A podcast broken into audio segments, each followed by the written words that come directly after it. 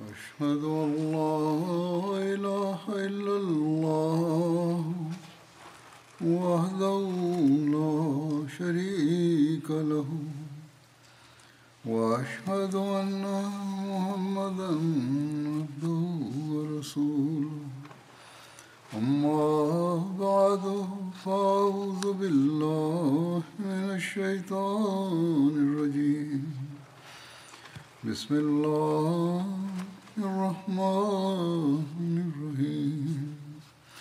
الحمد لله رب العالمين. الرحمن الرحيم. مالك يوم الدين. إياك نعبد وإياك نستعين. اهدنا الصراط المستقيم صراط الذين أنعمت عليهم غير المغضوب عليهم ولا الضالين Les blessures reçues par le saint prophète Mohammed soit lui lors de la bataille d'Uhud. Selon un récit d'Ibn Abbas, le saint prophète Mohammed soit lui a déclaré en cette occasion اشتد غضب الله على من قتل نبيه في سبيل الله اشتد غضب الله على قوم دم وجه نبي الله La colère d'Allah est sévère contre celui qui s'est battu contre le prophète d'Allah qui a combattu pour la cause d'Allah.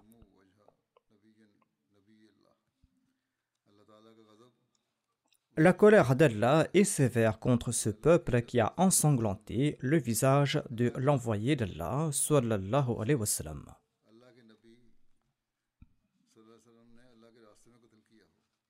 Selon un récit de Tabrani, quand le saint prophète sallam a été blessé, il a déclaré ala qawmin kalamu wajhi rasulillah. La colère d'Allah est sévère contre ce peuple qui a blessé le visage béni de l'envoyé d'Allah sallallahu alayhi wa sallam. Et après un court silence, il a prié en ces termes la ya'lamun. Ô Allah, pardonne mon peuple car il est ignorant. Selon les récits des recueils d'Al-Bukhari et de Muslim, le saint prophète Muhammad sallallahu alayhi wa sallam répétait à maintes reprises Allahumma la Allah, pardonne mon peuple car il est ignorant. Ainsi, la miséricorde de l'envoyé d'Allah, sallallahu alayhi miséricorde qui était le reflet complet de la miséricorde divine, a eu le dessus, même en ces instants quand il était blessé et quand il saignait. Et il a répété la prière énonçant que la colère de Dieu se manifeste quand un peuple persécute son prophète et le bien-aimé de Dieu. Mais il a prié en ces termes. Ô Allah, ils sont coupables de ces exactions en raison de leur ignorance et en raison de leur sottise. Pardonne-leur. Ne les châtie pas en raison de leur erreur. Allahumma salli ala Muhammadin wa ala ali Muhammadin. Quelle splendide manifestation de bienveillance. Voici le récit d'Al-Bukhari à ce propos. قال عبد الله كأني أنظر إلى نبي يحكي نبيا من الأنبياء ضربه قومه فأدمعه وهو يمسح الدمع عن وجهه ويقول اللهم اغفر لقومي فإنهم لا يعلمون Abdullah bin Masoud relate C'est comme si je voyais le prophète sallallahu alayhi wa sallam parler d'un des prophètes d'antan dont la nation l'avait battu et avait fait saigner son visage. Il nettoyait le sang de son visage et disait Ô Allah, pardonne ma nation, car ma nation est ignorante. Hazrat Mirza Bashir Ahmad Sab a commenté à ce propos dans son ouvrage Sirat Nabiyyin. Il déclare arrivé au col de la montagne, le saint prophète Mohammed lui nettoya ses blessures avec l'aide de Ali Taranhu. Au prix de grandes difficultés, Abu Ubaida bin al-Jarrah utilisa ses dents pour faire sortir les deux anneaux qui étaient enfoncés profondément dans la joue de l'envoyé d'Allah, soit lui, et dans cet effort, deux de ses propres dents ont été cassées. Les blessures du saint prophète Mohammed, soit lui, saignaient abondamment en ces instants, et à la vue de ce sang très peiné, le saint prophète Mohammed, soit lui, a déclaré Comment pareil peuple pourra-t-il prospérer, lui qui a le visage de son prophète de son sang au seul motif que leur prophète les invitait vers Dieu? Après cela, le saint prophète Mohammed lui est demeuré silencieux pendant quelque temps. Ensuite, il a prié Ô oh Allah, pardonne à mon peuple car il a commis cette erreur par ignorance.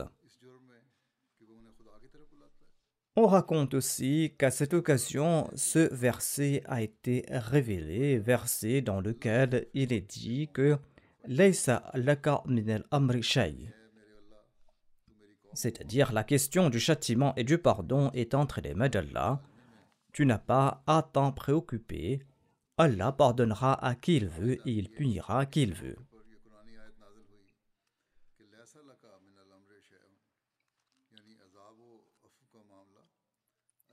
Fatima Zahra avait quitté Médine après avoir entendu les terribles nouvelles concernant le saint prophète Mohammed lui, et elle est arrivée à Uhud peu de temps après. Dès son arrivée, elle a commencé à laver les blessures du saint prophète Mohammed lui, mais le saignement ne s'arrêtait pas. Finalement, Fatima a brûlé une natte de paille et elle a appliqué les cendres de cette paille sur la blessure du saint prophète Mohammed lui, et c'est là que le sang s'est arrêté. À cette occasion, d'autres femmes ont également soigné des compagnons blessés et ont ainsi obtenu leur récompense spirituelle. Feu, le deuxième calife Talanhu évoque cet incident en ces termes. Une pierre a frappé le casque du saint prophète Mohammed lui lors de la bataille de Houd et un clou de son casque s'est enfoncé dans sa tête. Le saint prophète a perdu connaissance et il est tombé sur les cadavres de ses compagnons qui étaient tombés en martyr en combattant autour de lui. Par la suite, les dépouilles d'autres compagnons lui sont tombées dessus et les autres ont cru qu'il était tombé en martyr.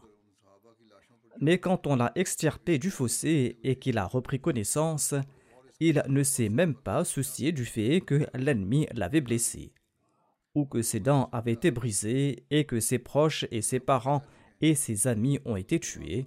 Dès qu'il a repris connaissance, il a prié en ces termes oh Allah, ces gens n'ont pas pu reconnaître mon statut, pardonne-leur leurs péchés.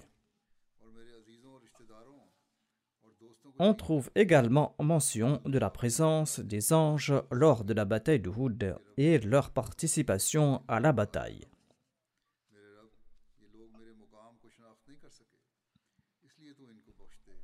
Saad bin Waqas rapporte avoir vu deux hommes combattre à la droite et à la gauche de l'envoyé d'Allah sallallahu alayhi à Uhud.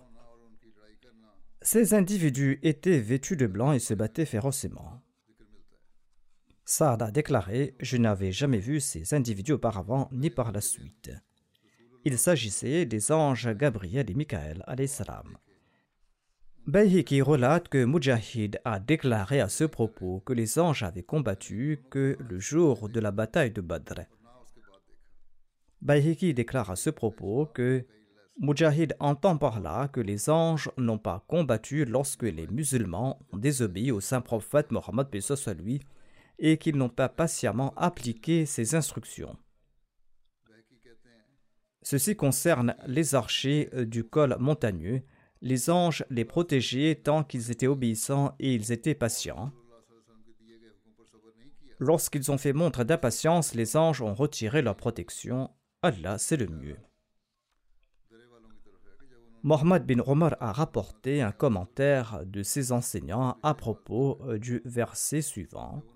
Bala in tasbiru wa c'est-à-dire qu'ils n'ont pas été secourus étant donné qu'ils n'ont pas été patients et qu'ils ont pris la fuite.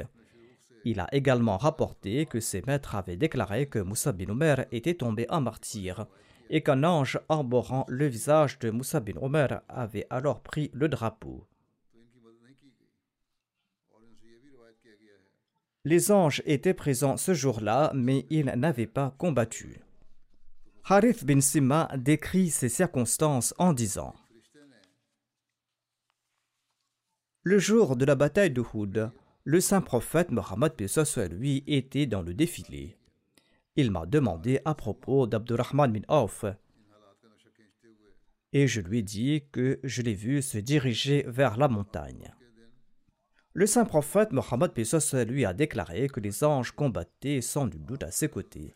Harith déclare quand je suis retourné auprès d'Abdurrahman, j'ai vu devant lui les cadavres de sept mécréants. Je lui ai dit Tu as triomphé.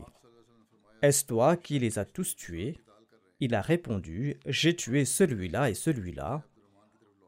Les autres ont été tués par une personne que je n'ai jamais vue.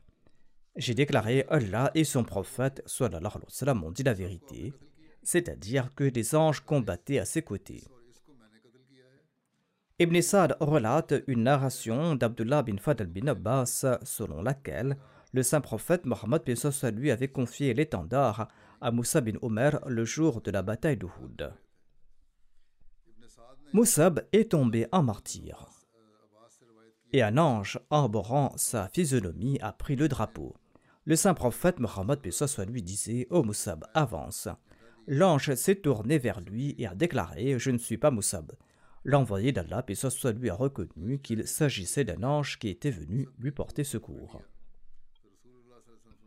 Mohammed bin Thabit rapporte que le saint prophète Mohammed lui a déclaré le jour d'Uhud. Oh Moussab avance. Abdurrahman a déclaré Ô messager d'Allah, Moussab n'est-il pas tombé à martyr? Il a répondu Certainement, mais un ange a été désigné comme son suppléant et il porte son nom. Alama ibn Asakir relate que Saad bin Abi a déclaré Le jour d'Uhud, je tirais des flèches et un bel homme vêtu de blanc me les rapportait. Je ne le connaissais pas et j'en ai déduit qu'il s'agissait d'un ange. Omer bin Isaac rapporte que les combattants musulmans s'étaient éloignés du saint prophète Mohammed lui le jour de la bataille d'Uhud. Saad tirait des flèches devant lui un jeune homme lui apportait ses flèches. Chaque fois qu'il tirait des flèches, le jeune homme les lui ramenait. Le saint prophète Mohammed lui a déclaré Ô Abu Ishaq, envoie tes flèches. Après la bataille, je n'ai plus vu ce jeune homme. Le saint prophète Mohammed lui a déclaré Ô Abu Ishaq, envoie tes flèches. Après la bataille, je n'ai plus vu ce jeune homme et personne ne le connaissait. Alama Bahiki relate de roi une narration sur la parole divine suivante Allah avait promis d'aider les musulmans avec 5000 anges tant qu'ils seraient patients et feraient montre de taqwa. Allah a tenu sa promesse. Mais lorsque les musulmans ont enfreint les ordres du saint prophète Muhammad lui, en abandonnant leur position, spécifiquement lorsque les anges ont négligé l'injonction de l'envoyer d'Allah de ne pas abandonner leur poste et qu'ils ont été motivés par des désirs terrestres, la protection divine fournie par les anges leur a été retirée par Allah. Et Allah avait révélé ce verset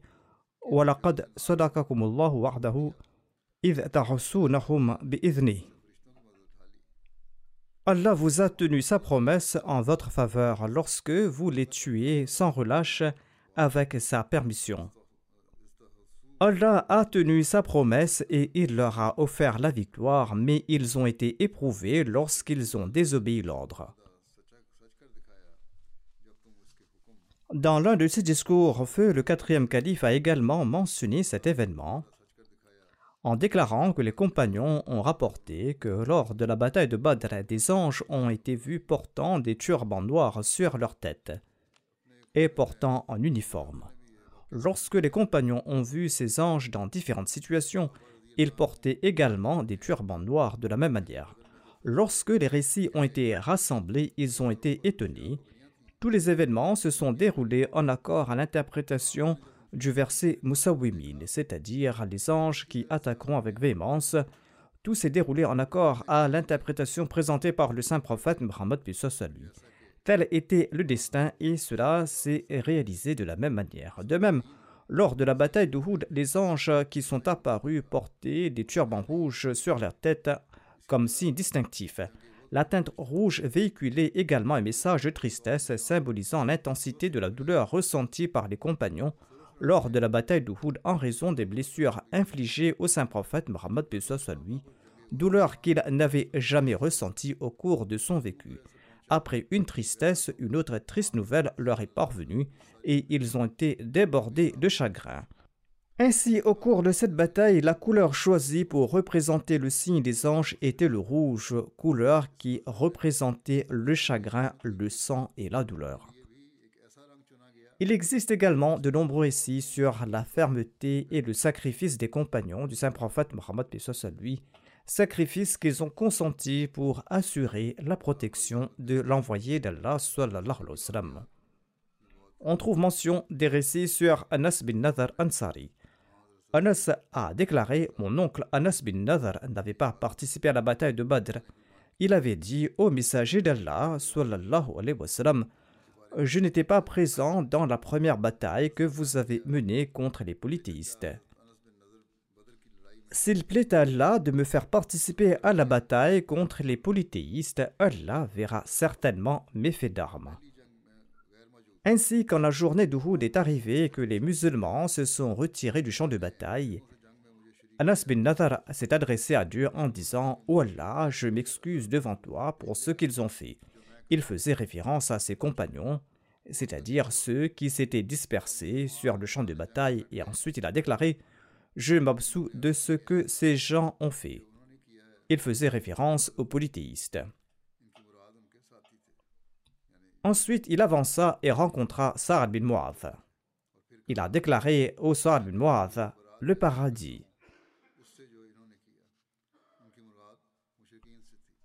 Ensuite, il a déclaré par le Seigneur de Nazar, je sens le parfum du paradis dans la direction d'Uhud. Saad a déclaré au messager d'Allah, je n'ai pas pu accomplir ce que Anas avait accompli. Il a relaté l'incident au saint prophète Mohammed lui expliquant qu'Anas s'est battu avec audace et sans peur, déclarant qu'il n'aurait pas pu le faire.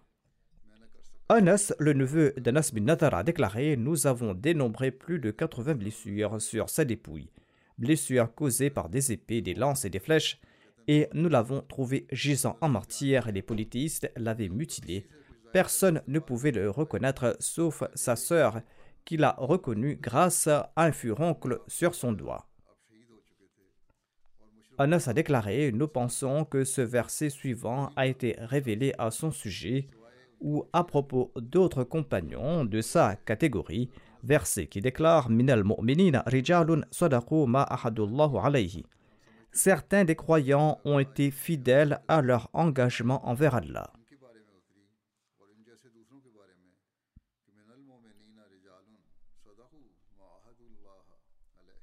Ibn Ishaq affirme Anas bin Nazar, l'oncle d'Anas bin Malik, a rencontré Talha bin Ubaidullah, Omar bin Khattab et d'autres émigrants et Ansar. Ils étaient assis. Anas leur a demandé Pourquoi êtes-vous assis ici? Ils ont répondu Le messager d'Allah est mort. Anas a déclaré Que ferez-vous après la mort de l'envoyé d'Allah Mourrez de la même manière que lui. Anas, se dirigeant vers les mécréants, a combattu courageusement jusqu'à tomber en martyr. Anas bin Malik a reçu son nom en son honneur. Anas bin Malik déclare Ce jour-là, nous avons trouvé Anas bin Nathar dans un tel état que son corps portait les marques de 70 blessures et personne ne pouvait le reconnaître sauf sa sœur. Elle l'a reconnu par les furoncles sur ses doigts. Hazrat Mirza Bashir Ahmad décrit ainsi cet incident.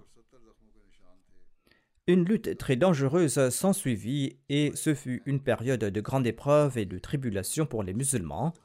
Comme mentionné ci-dessus, en entendant la nouvelle du martyr du saint prophète Mohammed lui, de nombreux compagnons avaient perdu leur esprit et, jetant leurs armes, ils se sont déplacés d'un côté du champ de bataille. Omar faisait partie de ses compagnons ayant sombré dans le désespoir. Ces personnes étaient assises d'un côté du champ de bataille quand un compagnon nommé Anas bin Nadar Ansari est passé par là et en les voyant, il leur a demandé Que faites-vous ici? Ils ont répondu Le saint prophète, paix soit lui, est décédé, que va-t-on gagner de la bataille? C'est le moment du combat, a répondu Anas, afin que nous puissions également mériter la mort du saint prophète Mohammed, paix soit lui. D'ailleurs, quel plaisir tirer de la vie après la disparition du saint prophète Mohammed, paix soit lui. Ensuite, Saad est passé devant Anas et Anas lui a dit Saad, je peux sentir le parfum du paradis venant de cette montagne. Anas a pénétré dans les rangs ennemis et il est tombé à martyr au combat. Après la bataille, on a constaté qu'il avait subi plus de 80 blessures et personne n'a pu reconnaître sa dépouille. Finalement, sa sœur l'a identifié par une marque sur son doigt.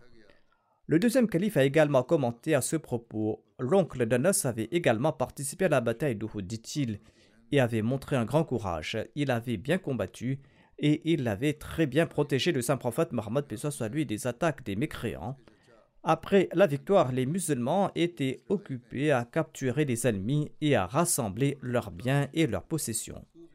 Les adversaires stupides de l'islam qualifient cela de pillage. Le musulman déclare ici que les adversaires de l'islam qualifient de pillage le fait que les combattants musulmans ramassaient le butin de l'ennemi. Cependant, ce n'était pas du pillage, mais c'était un moyen pour affaiblir l'ennemi. Quoi qu'il en soit, Anas bin Nather s'est dit que sa tâche était terminée. Il avait faim et il possédait quelques dates. Il s'est éloigné du champ de bataille. Il a commencé à manger ses dates, se réjouissant de la victoire. En mangeant et en marchant, il est arrivé à une pierre sur laquelle Omar était assis en train de pleurer. Anas en était tout surpris. Aujourd'hui est un jour de joie, un jour de liesse, un jour pour se féliciter pourquoi pleurer en de telles circonstances? Ainsi Anas a dit à Omar Et aujourd'hui est un jour de joie car Allah a offert la victoire aux musulmans et toi tu pleures. Omar lui a dit Peut-être que tu ignores ce qui s'est passé après la victoire.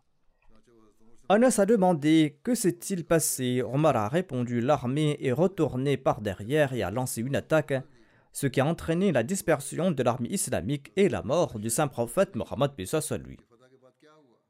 Satan Sari a déclaré au Omar Pourquoi pleures-tu? Une date était dans sa main. Il a jeté cette date et il a dit à cette date, en s'adressant à la date, il a dit Il n'y a que toi entre moi et mon Seigneur. Il se référait à Omar ou à la date. En tout cas, il a déclaré il n'y a que cette date entre moi et mon Seigneur. Ensuite, il a regardé Omar et il a déclaré oh Omar, si le saint prophète, puis soit lui, est tombé en martyr, quel est notre rôle en ce monde? Nous partirons là où il est parti. Tenant une épée dans sa main, il a attaqué tout seul l'armée ennemie qui était en nombre de milliers. Quelle est l'importance d'un homme contre des milliers? Il a été attaqué sur les quatre fronts et il est tombé en martyr là-bas. Après la bataille, lorsque le saint prophète Mohammed lui a fait chercher son cadavre, on l'a découvert en 70 morceaux, voire certaines narrations disent qu'on ne pouvait même pas reconnaître sa dépouille. Finalement, sa sœur ou un autre parent l'a identifié par le biais d'une marque sur son doigt. Hadarat Muslim a également relaté cet incident de cette manière. Quand la nouvelle du martyr du saint prophète Mohammed lui lors de la bataille d'Uhud s'est répandue, Anas bin Nadar, l'oncle d'Anas, a vu Omar assis sur une colline et en train de pleurer. Il lui a demandé Omar pourquoi pleurer tandis que les musulmans ont remporté la victoire? Omar a répondu Tu ne sais peut-être pas que le saint prophète paix soit lui est tombé à martyr. Lorsqu'il a entendu cela, l'oncle d'Anas mangeait des dattes et il n'avait qu'une date dans la main. Il l'a soulevée et l'a jetée il a déclaré entre moi et mon Dieu, à part cela, qu'y a-t-il d'autre? Et du point de vue de son amour, il a regardé Omar avec dédain et a déclaré Omar, quand le saint prophète Mohammed lui est parti pour le-delà, pourquoi pleures-tu ici? Nous irons là où il est parti. et Anas tout seul a attaqué l'armée ennemie de 3000 soldats. Les mécréants le considéraient peut-être comme un fou. Il a combattu et il a connu le martyr. Après la bataille, quand on a cherché sa dépouille, on a découvert sa dépouille en 70 morceaux. Chaque articulation a été découpée. Hadrat Muslim Maud a détaillé les événements de son martyr dans divers endroits, dans certains endroits avec plus de détails que dans d'autres. Le Muslim Maud relate Malik bin Anas, un compagnon Ansari, avait manqué de participer à la bataille de Badr en raison d'une erreur. Lorsqu'il a entendu parler des exploits des compagnons à Badr, il s'est levé avec enthousiasme et il s'est exclamé C'est formidable quand j'aurai l'occasion, je montrerai comment un croyant se sacrifie. Anas bin Nazar a participé à la bataille d'Uhud. Les musulmans ont été repoussés en raison de l'attaque soudaine des ennemis et ils se sont écartés du champ de bataille. Le saint prophète Mohammed lui est resté tout seul. Il a été blessé par des pierres lancées par les mécréants et il a reçu aussi d'autres blessures. D'autres compagnons blessés lui sont tombés dessus. Ne le voyant pas pour quelques minutes et pensant qu'il était tombé en martyr, d'aucuns ont couru vers Médine qui se trouvait non loin d'Uhud pour annoncer la nouvelle de la mort du saint prophète Mohammed à lui. La nouvelle a également frappé comme un éclair ceux qui étaient un peu en retrait du champ de bataille. Parmi eux se trouvait Omar. Il était assis sur une pierre en train de pleurer, tandis que Malik bin Anas qui n'avait rien consommé avant la bataille et passait à côté de lui en mangeant quelques dates. Il revenait du champ de bataille quand les musulmans avaient déjà remporté la première victoire et quand les mécréants avaient été vaincus. Omar revenait du champ de bataille après que l'ennemi eut lancé une autre attaque depuis l'arrière et il a vu le saint prophète Mohammed soit lui blessé et tombé. Et certains des compagnons pensaient qu'il était tombé en martyr. Et c'est pour cette raison que Omar était en train de pleurer à ce moment-là. Malik, quant à lui, était heureux que les musulmans avaient remporté la victoire. Les larmes de Omar étonnaient Malik et il a regardé Omar avec étonnement en disant Omar, est-ce le moment de se réjouir ou de pleurer? Allah a accordé la victoire aux musulmans et nous devons nous réjouir. Omar a regardé Malik et a déclaré Malik, tu ignores peut-être que la situation sur le champ de bataille a changé par la suite. L'ennemi a lancé une contre-attaque par l'arrière de la montagne et ne pouvant y répliquer, l'armée islamique a été dispersée et le saint prophète, paix soit lui, est tombé en martyr. Malik avait dans la main la dernière date, il l'a jetée et a déclaré Qu'y a-t-il à part cette date entre moi et mon bien-aimé? Ensuite, il a regardé Omar et a déclaré Même si ce que tu dis est la vérité, ce n'est pas le moment de pleurer. Nous devons nous préparer à nous rendre là où notre bien-aimé s'est rendu. En disant cela, il a sorti son épée de son fourreau et il s'est précipité vers l'ennemi. Un homme seul ne pouvait combattre contre des centaines d'hommes. En un instant, son corps a été réduit en morceaux, des morceaux éparpillés sur le sol. Quand Allah a accordé la victoire aux musulmans, le saint prophète Mohammed lui a déclaré Cherchez Malik bin Anas. Les gens l'ont informé qu'il était introuvable. Le saint prophète Mohammed lui a demandé qu'on le cherche de nouveau. En entendant la nouvelle choquante de la mort du saint prophète Mohammed lui à Médine, la sœur d'Anas s'est précipitée sur le champ de bataille.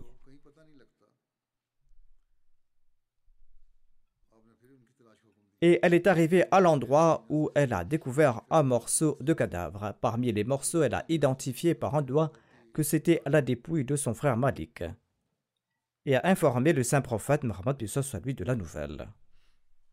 Tel était l'amour des compagnons à l'égard du saint prophète Mohammed sallallahu alayhi wa sallam. Inch'Allah, je mentionnerai le reste de ces récits à l'avenir. Ces jours-ci, veuillez également inclure les Ahmadis du Yémen dans vos prières, car ils font face à de graves difficultés ces jours-ci. De même, priez pour la nation musulmane, qu'Allah crée l'unité parmi les musulmans, qu'Allah leur accorde la compréhension et le discernement. Incluez également dans vos prières les conditions générales du monde. Le monde court à grands pas vers la guerre. Qu'Allah ait pitié du monde. Après la prière de Juma, je dirigerai également la prière funéraire de deux personnes en l'absence de leur dépouille. Le premier défunt est le regretté docteur Abul Hamid Gomanga Saheb, le vice-amir de la Jamaat de la Sierra Leone. Il est décédé le 13 janvier dernier à l'âge de 45 ans après une courte maladie par la volonté divine. Inna lillahi wa inna ilayhi raji'un. Il était aussi par la grâce d'Allah. Moussa Mewasab, l'émir de la Jama de la Sierra Leone, écrit ceci Le docteur Gomanga était celui qui avait fait le plus de dons en Sierra Leone dans le fond dal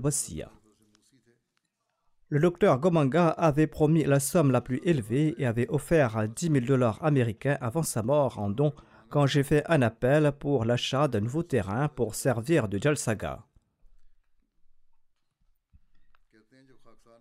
Le docteur Gomanga Seb avait également servi 5 ans sous le programme Nusrat. Il avait été affecté au Nigeria, mais les démarches étaient en cours. Ces documents n'étaient pas encore complets. Au cours de cette période, suite au départ d'un médecin pakistanais, il a eu la chance de travailler dans notre hôpital de Freetown. Et il a travaillé très dur là-bas, dans cet hôpital. Au cours de cette période, il a fait don à l'hôpital de toute la somme qu'il avait reçue comme honoraire.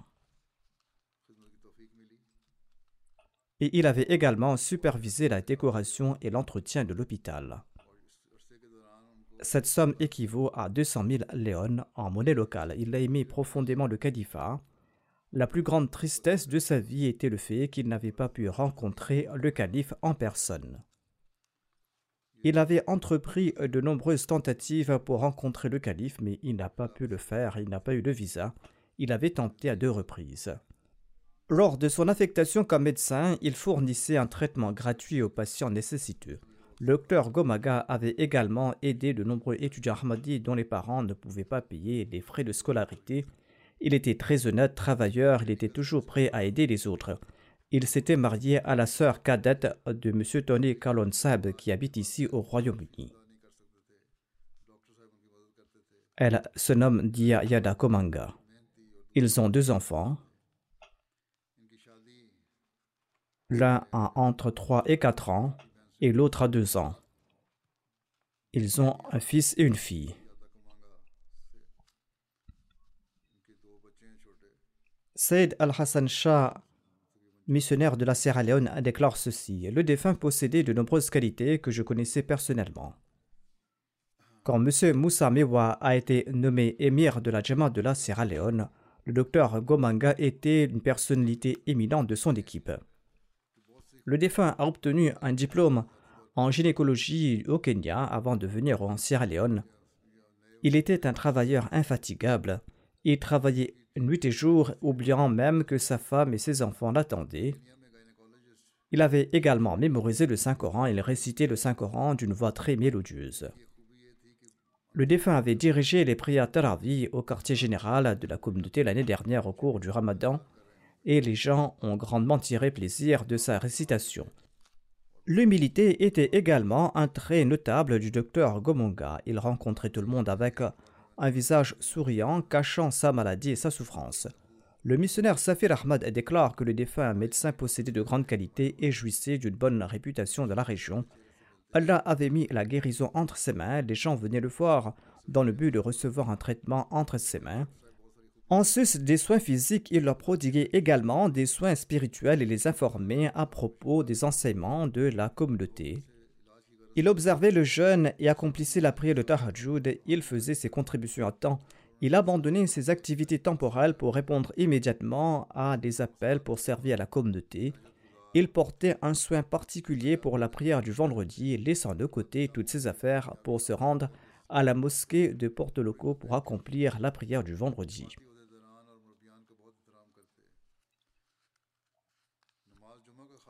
Abul Hay Kurumaseb, le deuxième vice-émir, déclare à propos du défunt que le docteur Gomanga était également membre du comité de la traduction du Saint-Coran en langue mende, la langue locale de la Sierra Leone.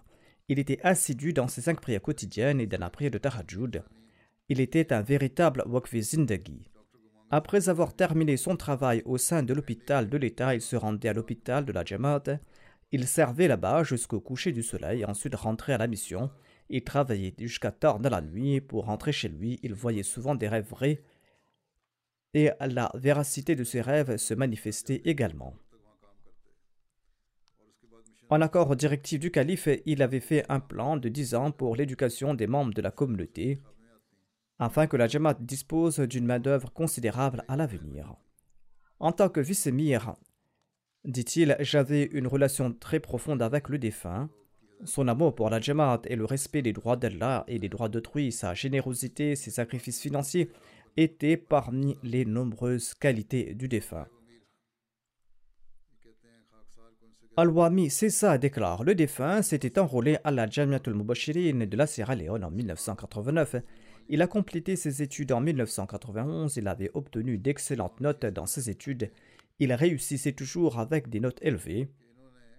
Lors de sa première affectation, il a commencé à mémoriser le Saint-Coran.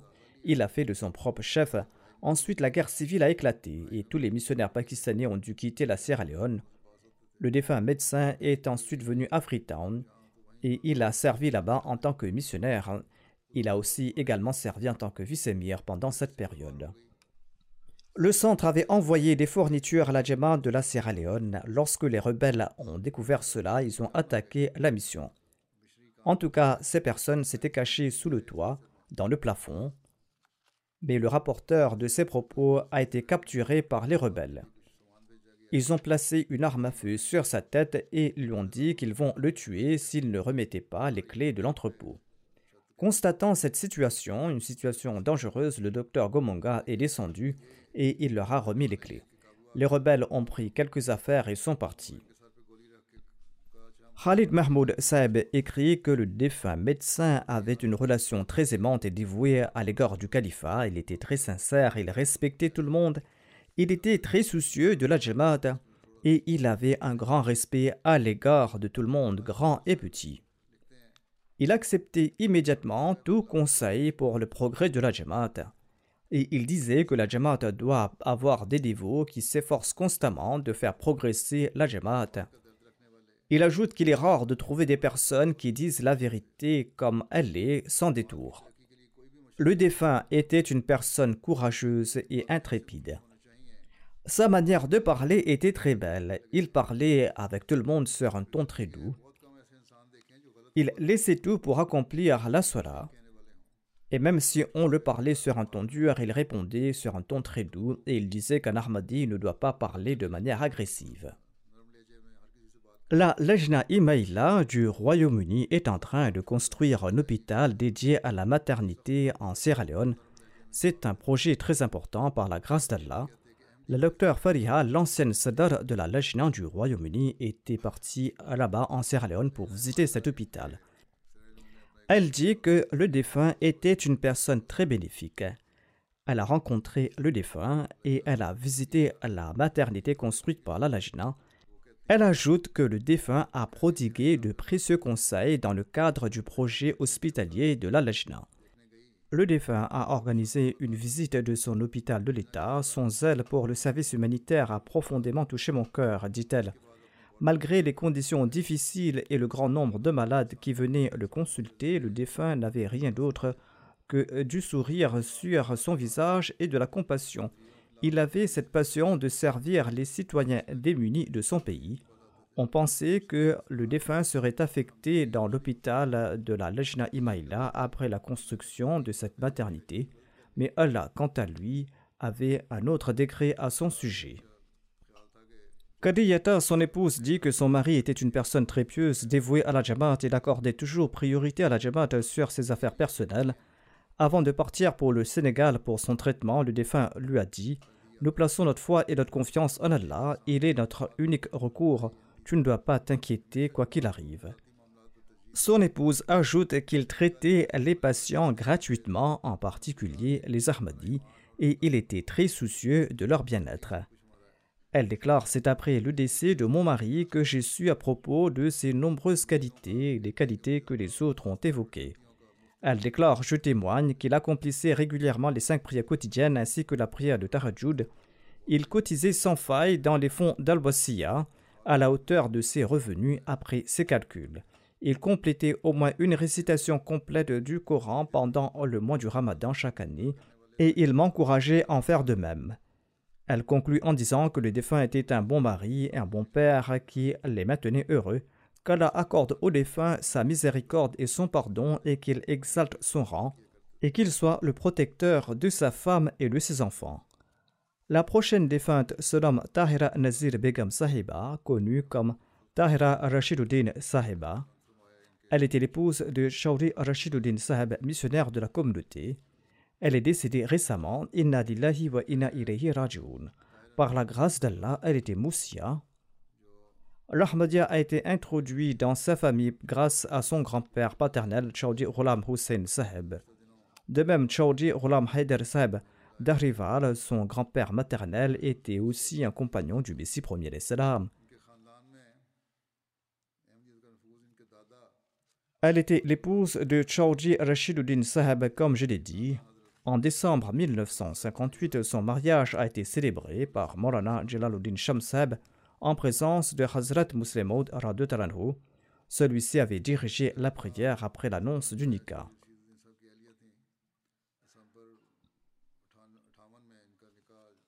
Elle évoquait également un de ses rêves. Elle relate en 1980 J'ai obtenu un billet pour assister à la Majlis Shura en tant que représentante.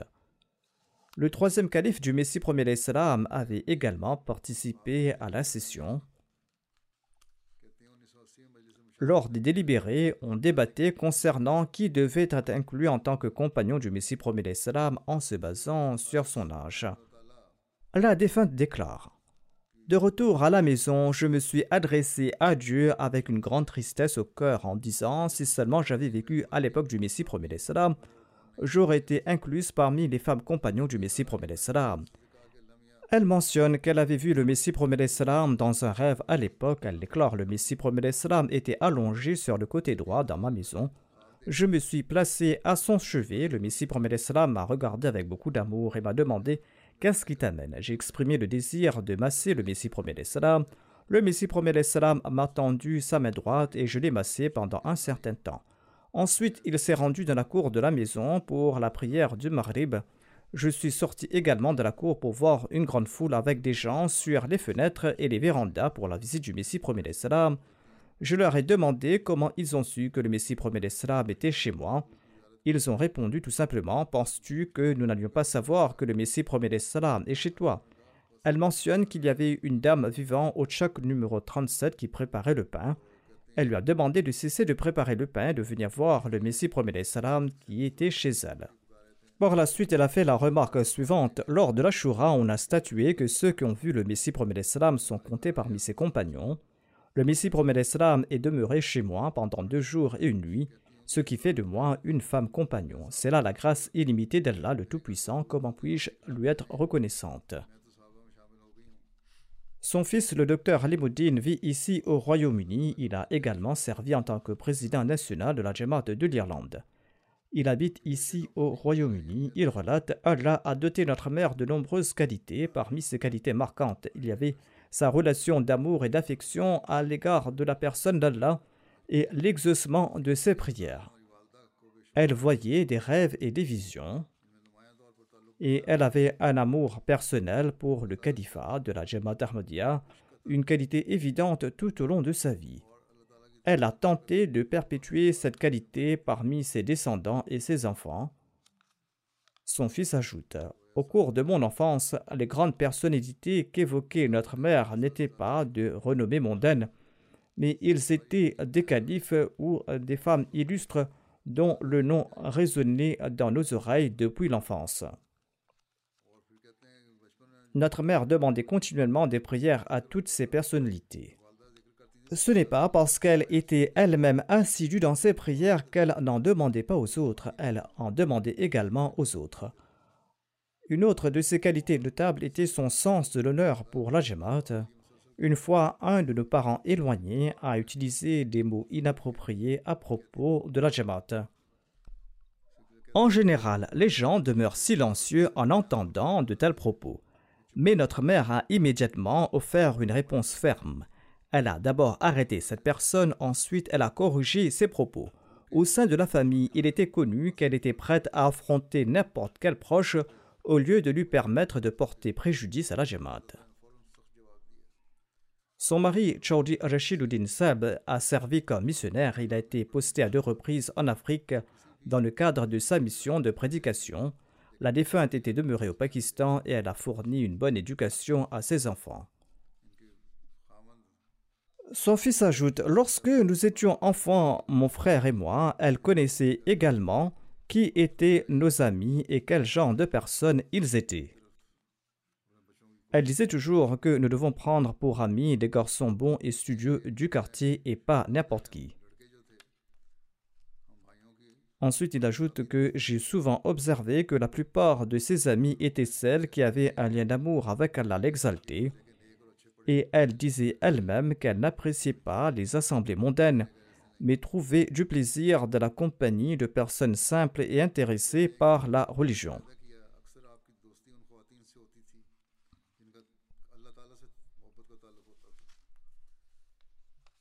Ces deux filles, Zubda et Abida, disent que depuis qu'elles ont atteint l'âge du discernement, elles ont trouvé que la défunte était très assidue quant à la prière. Elle se consacrait beaucoup à la prière.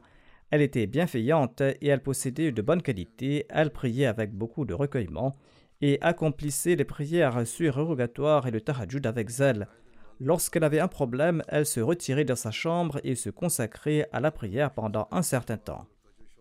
Elle faisait preuve de patience et de fidélité et de confiance en Dieu face aux privations qu'elle a pu endurer en tant que Wakfe Zindagi. C'est uniquement vers Dieu qu'elle se tournait. Elle a également eu la chance d'accomplir le pèlerinage à la Mecque. Allah a exaucé ce vœu. Elle a observé onze itikaf ou onze retraites spirituelles. Les visiteurs disent ces filles l'ont louée pour sa compassion, pour sa moralité exemplaire, et pour sa sociabilité. La défunte lisait des livres religieux, en particulier des biographies. Elle le faisait avec beaucoup d'enthousiasme. Elle observait particulièrement l'office de la prière du vendredi, se rendant à la mosquée plusieurs heures avant pour accomplir des prières volontaires. Son fils Salibuddin, qui est missionnaire et qui sert en tant que nazir de l'Umurama arabois, déclare notre mère était l'épouse d'un Wakfi Zindagi, comme je l'ai mentionné, et Jalaluddin Shamsab avait prononcé son nikah et le musulman avait dirigé ses prières. Les enfants de la défunte Tahira Saheba ont relaté que leur père leur a raconté qu'il allait se marier avec une autre femme. Toutes les préparations étaient terminées. Molana Abdullah Jalandari allait célébrer ce mariage à la mosquée Nusrat Arabois. Tout le monde était présent, mais Molana Abdullah Jalandari a prononcé le nikah des autres couples, mais pas celui du mari de la défunte. Il lui a dit Tu es un Wakfi Zindagi et c'est le musulman qui prononcera ton nikah, ou ton nikah sera prononcé en sa présence. Mais après quelque temps, la famille de la jeune femme a décidé de ne pas conclure ce mariage. Et le défunt a épousé Tahira Saheba, la défunte, et cette union a été très bénite. La défunte était très régulière dans ses cotisations financières. La secrétaire mâle du Canada lui avait relaté par écrit un de ses rêves. Elle lui a dit Dans ce rêve, j'ai vu que j'ouvrais le registre et je calculais des dons. C'est là que vous, Tahira Rashiduddin Sahiba, vous êtes venu vous asseoir à côté de moi. Je vous ai dit que si vous offrez le montant de 5000 dollars, cela sera consigné dans ce registre. Dans ce rêve, la défunte a accepté de le faire. À l'époque, la défunte était en visite au Pakistan. La personne déclare que lorsque je lui ai raconté le rêve, elle a immédiatement offert cette somme comme je l'avais pressenti. Elle a immédiatement remis 5000 dollars. À l'époque, Allah lui avait accordé de l'aisance financière qu'Allah lui accorde son pardon et sa miséricorde et qu'il permette à ses enfants de perpétuer ses bonnes œuvres.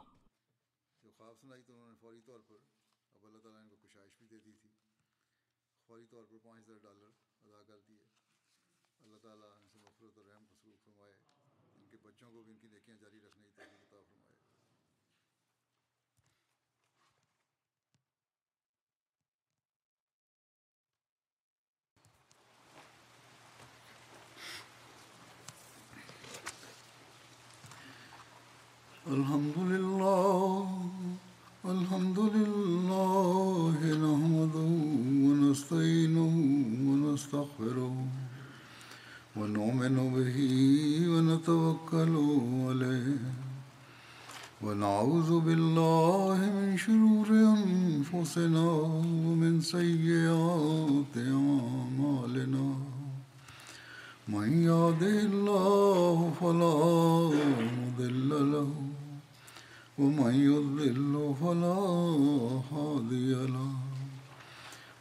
שלנו